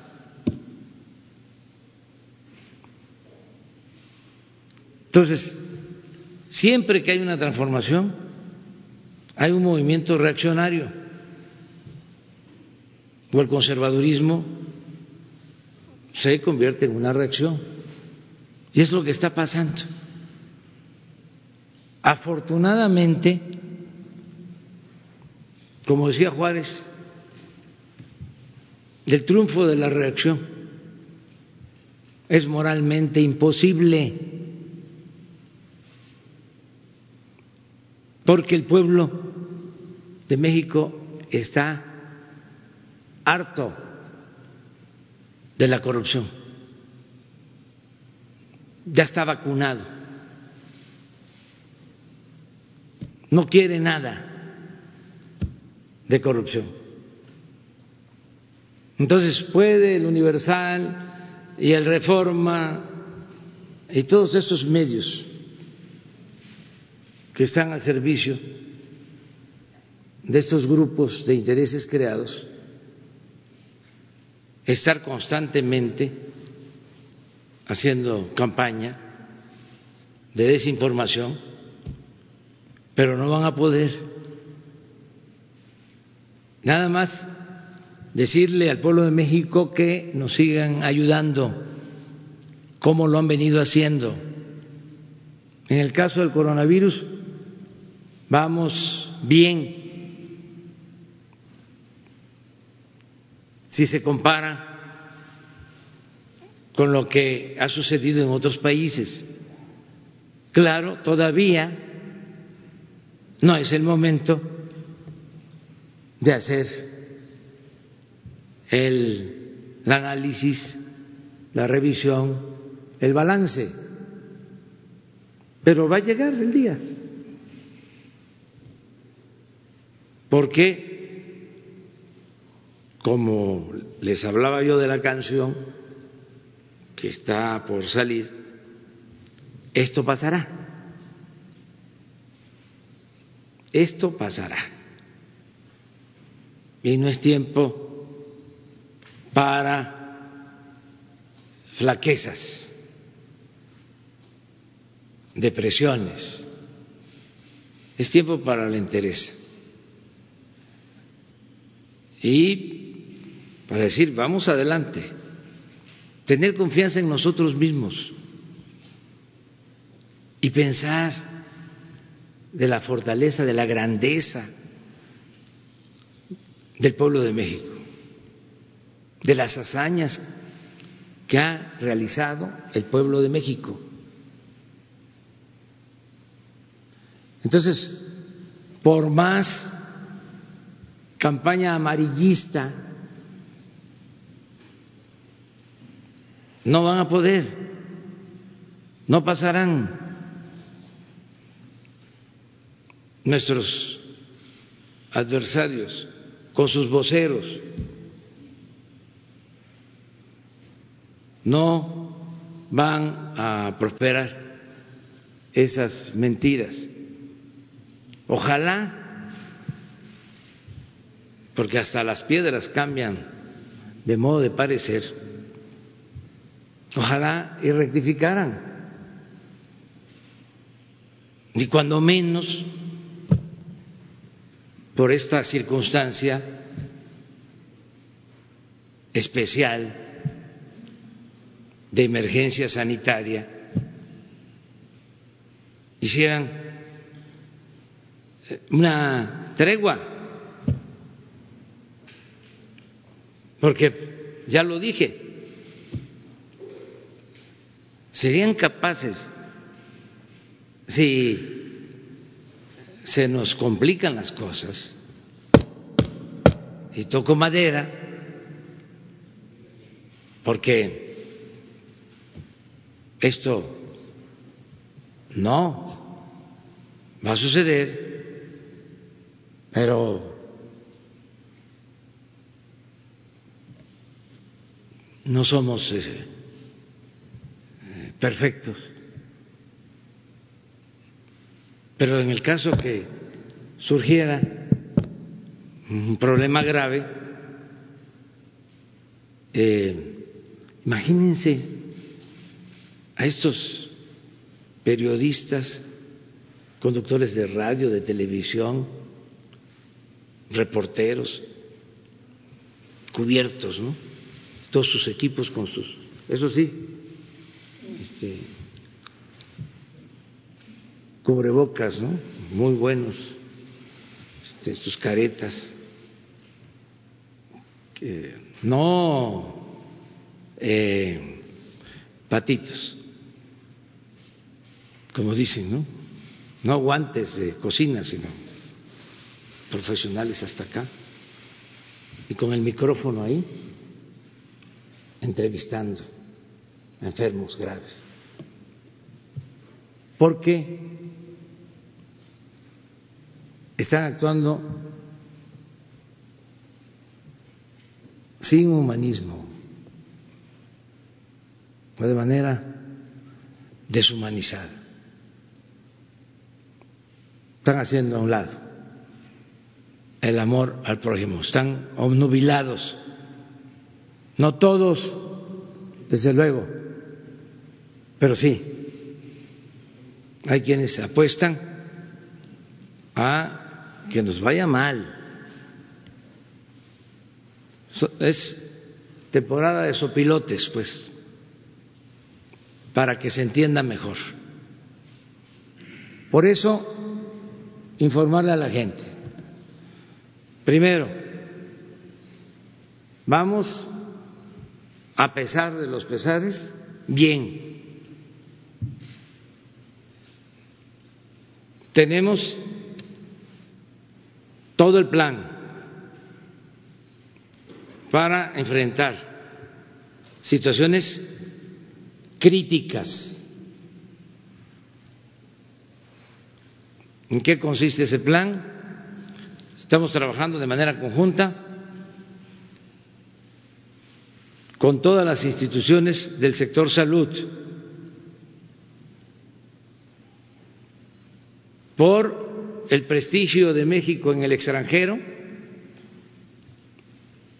tenemos cooperación de gobiernos de otros países para el abasto de equipos. No hay un país que hable mal de México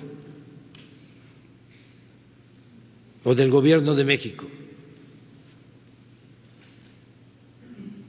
Un país hay solidaridad internacional con México.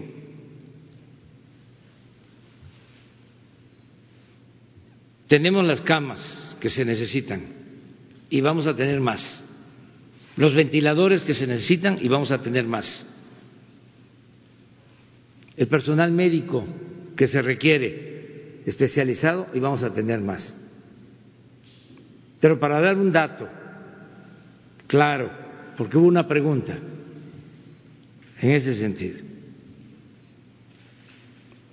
Se preguntó sobre cuántos ventiladores, cuántas camas preparadas para terapia intensiva.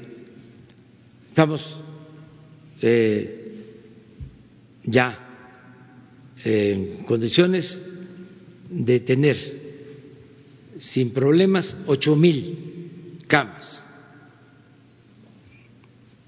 y vamos a tener más.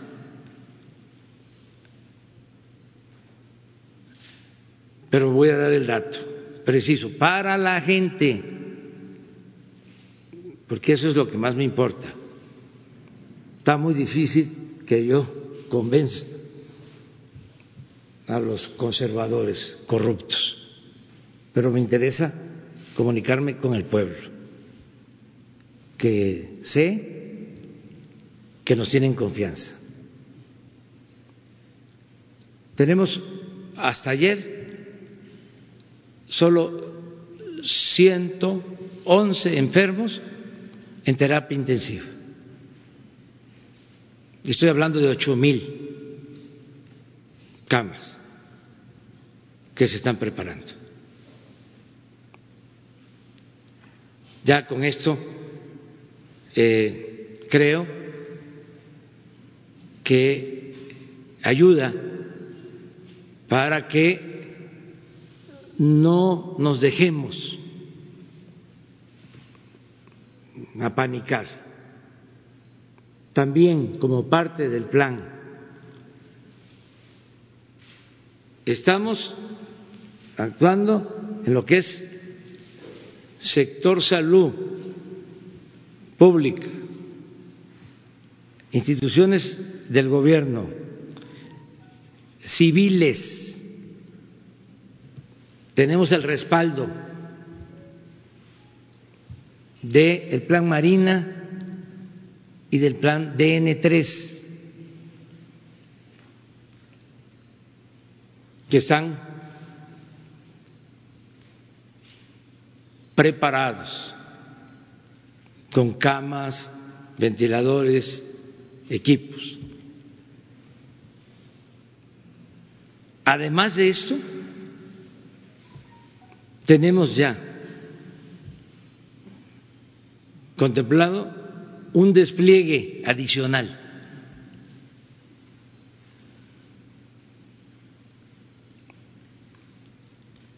por si es necesario.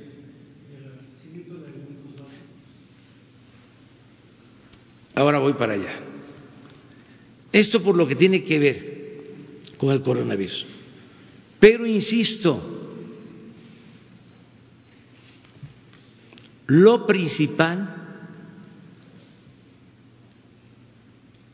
es lo que está haciendo el pueblo, el apoyo que nos están dando, la cooperación, la solidaridad del pueblo, la fraternidad de las familias mexicanas.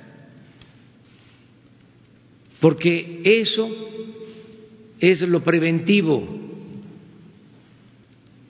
eso es lo más importante.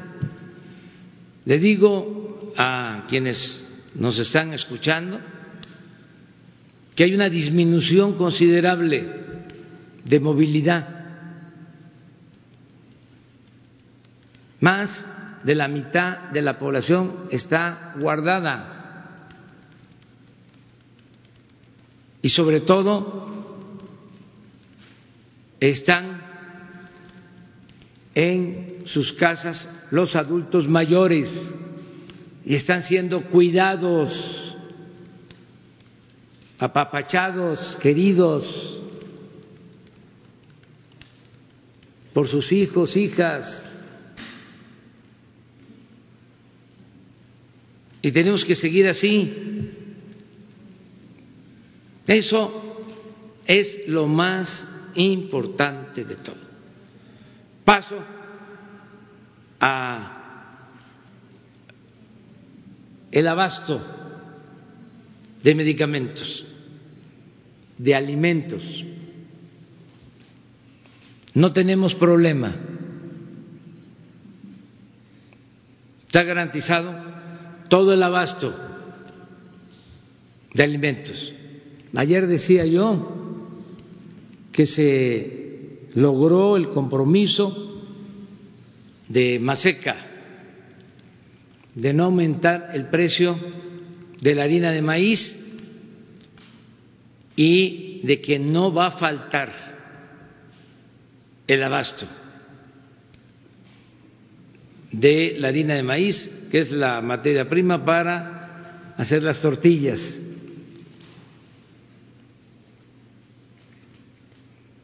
Estamos por empezar a cosechar maíz del de mejor calidad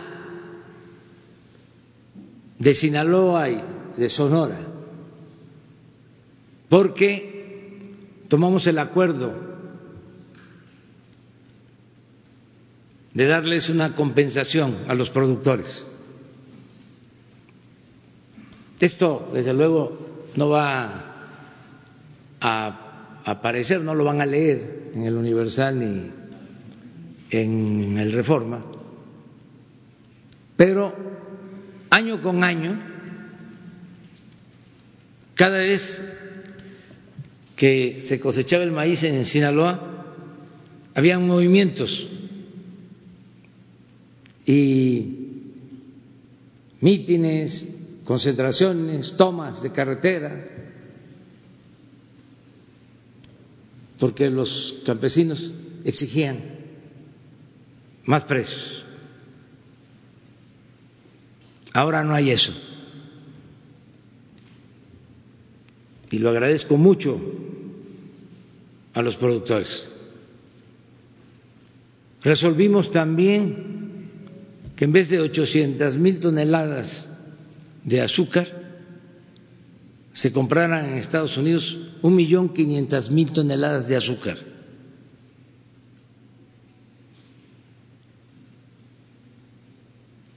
Tenemos ahora eh, garantizada esa venta de azúcar. Esto es mejorar la situación en todas las zonas cañeras del país. Tengo el ofrecimiento de los productores de huevo, de los productores de pollo, de carne de cerdo, de carne de res, de importadores de apoyar. Y no hay ninguna limitación en el caso que fuese necesario para importar los alimentos. Sí, pero no hay necesidad. El lunes les va a informar Ricardo Sheffield sobre cómo estamos en el abasto y cómo están los precios. Les comentaba yo de que no hemos tenido problema de aumento de inflación, de carestía. Entonces, ahí vamos, adelante, y ánimo, ánimo, vamos a salir. Sí, continuamos ayudando, a pesar de esa oposición irresponsable que tiene eh, ese propósito, el que fracasemos para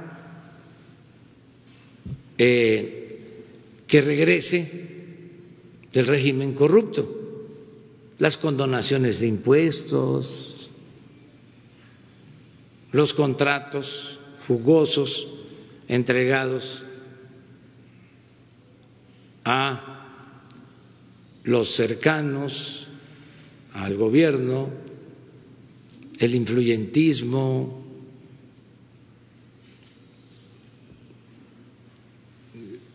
todo esto que desgraciadamente imperó por mucho tiempo. Y también, pues, como eran grandes negocios, estos corporativos, estos núcleos, estos grupos de intereses creados, también eh, repartían moches, chayote a medios, a articulistas, no solo era el gobierno, no solo era el dinero que entregaba el gobierno para eh, tener control de los medios de comunicación. Lo que antes decíamos prensa vendida o alquilada eh, eran también los grupos que se acaban a saquear y tenían pues el apoyo de los medios. Por ejemplo, los que se dedicaban a vender las medicinas a precios exagerados. No olviden, compraba el gobierno cien mil millones de pesos en medicamentos y en equipos médicos, cien mil millones. Y tres empresas vendían el 70%, 70 mil millones. Entonces, imagínense cómo están.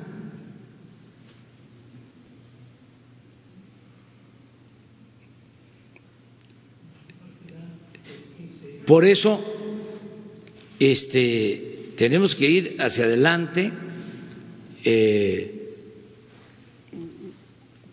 con una mano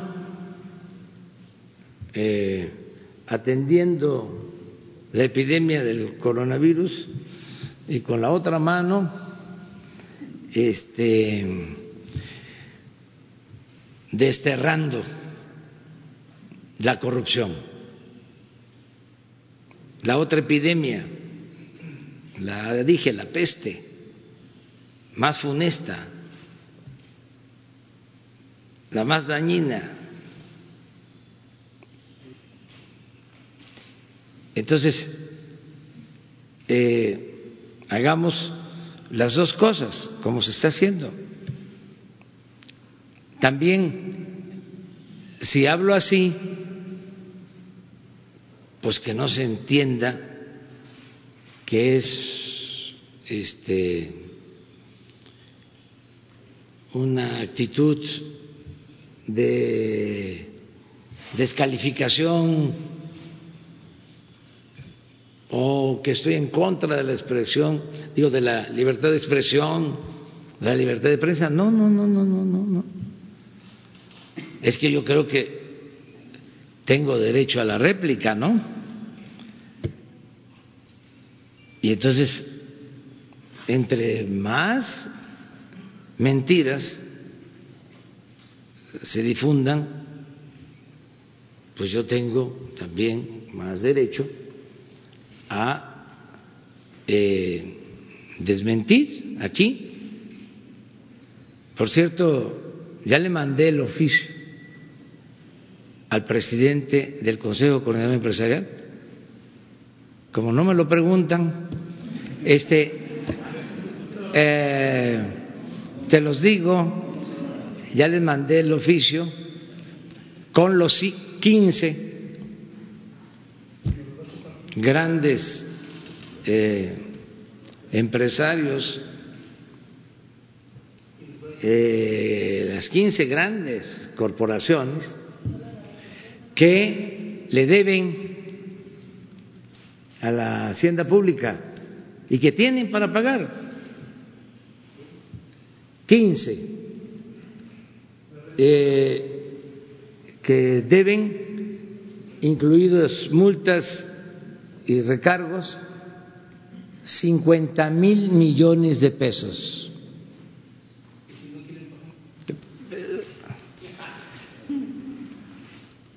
Y ayer dije que no solo por cuestiones legales, sino por cuestiones de dignidad.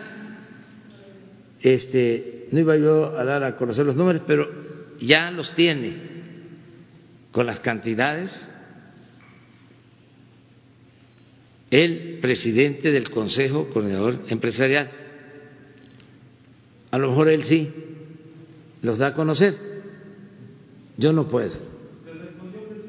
No, lo que hice fue eh, dictar el oficio, poner el anexo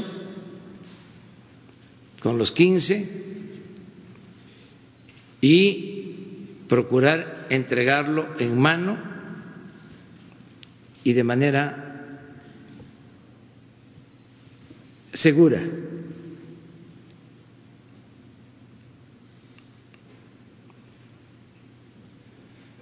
Para que este, en una de esas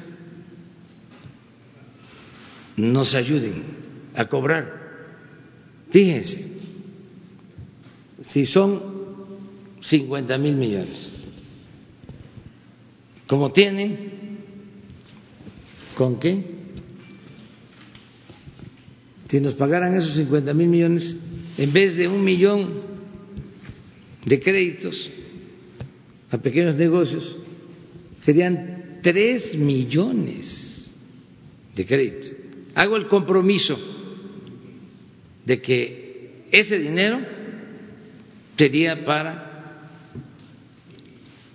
las pymes, pequeños negocios, tanto de la economía formal como de la economía informal sería una contribución extraordinaria del Consejo Coordinador Empresarial el que nos ayuden a cobrar. Eso sería un ejemplo mundial de apoyo, de solidaridad. Pero si es en abono o se llega a un acuerdo y no son los 50 mil. Todo esto en el marco de la legalidad, aclaro. Y se obtienen 25 mil, pues ya es un millón más de créditos. El resto se ve si hay posibilidad, de acuerdo a la ley, de quitar recargos, multas, por ejemplo. si legalmente es posible. Lo que ya no se puede hacer es la condonación. Eso está prohibido. Eso no lo puede hacer nadie, ni el presidente. Pero no deja de ser una cantidad importante. Imagínense si esto lo traducimos a los que les preocupan los precios de los ventiladores, que están muy caros, los que estamos comprando, imagínense 50 mil millones, ya vamos a hacer la cuenta, ¿para cuántos ventiladores alcanzaría? A ver, haz la cuenta. O sea, vámonos despacio para... Es que es interesantísimo todo esto.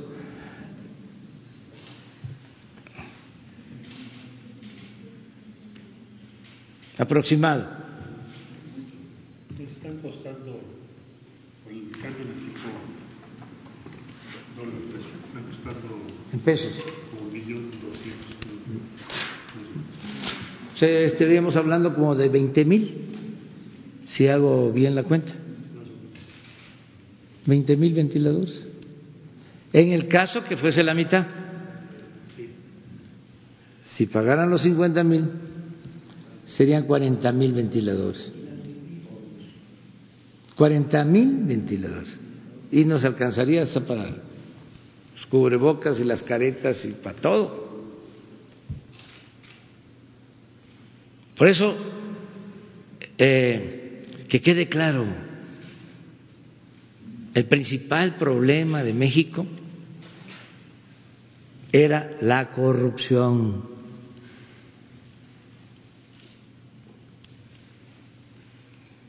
Lo que pasa que no se le daba importancia. Se pensaba de que eso era una cuestión consustancial a nosotros, a nuestras culturas. Llegó alguien a decir, una alta autoridad, allá, hasta mero arriba, en el pináculo, llegó a decir de que la corrupción era parte de la cultura del pueblo de México. Ahí se los dejo de tarea porque a lo mejor este, investigan y encuentran la frase y al autor. Ya me voy. Adiós, adiós. No decirle adiós a la esperanza. No decirle adiós a la esperanza. Mañana nos vemos. Adiós, adiós.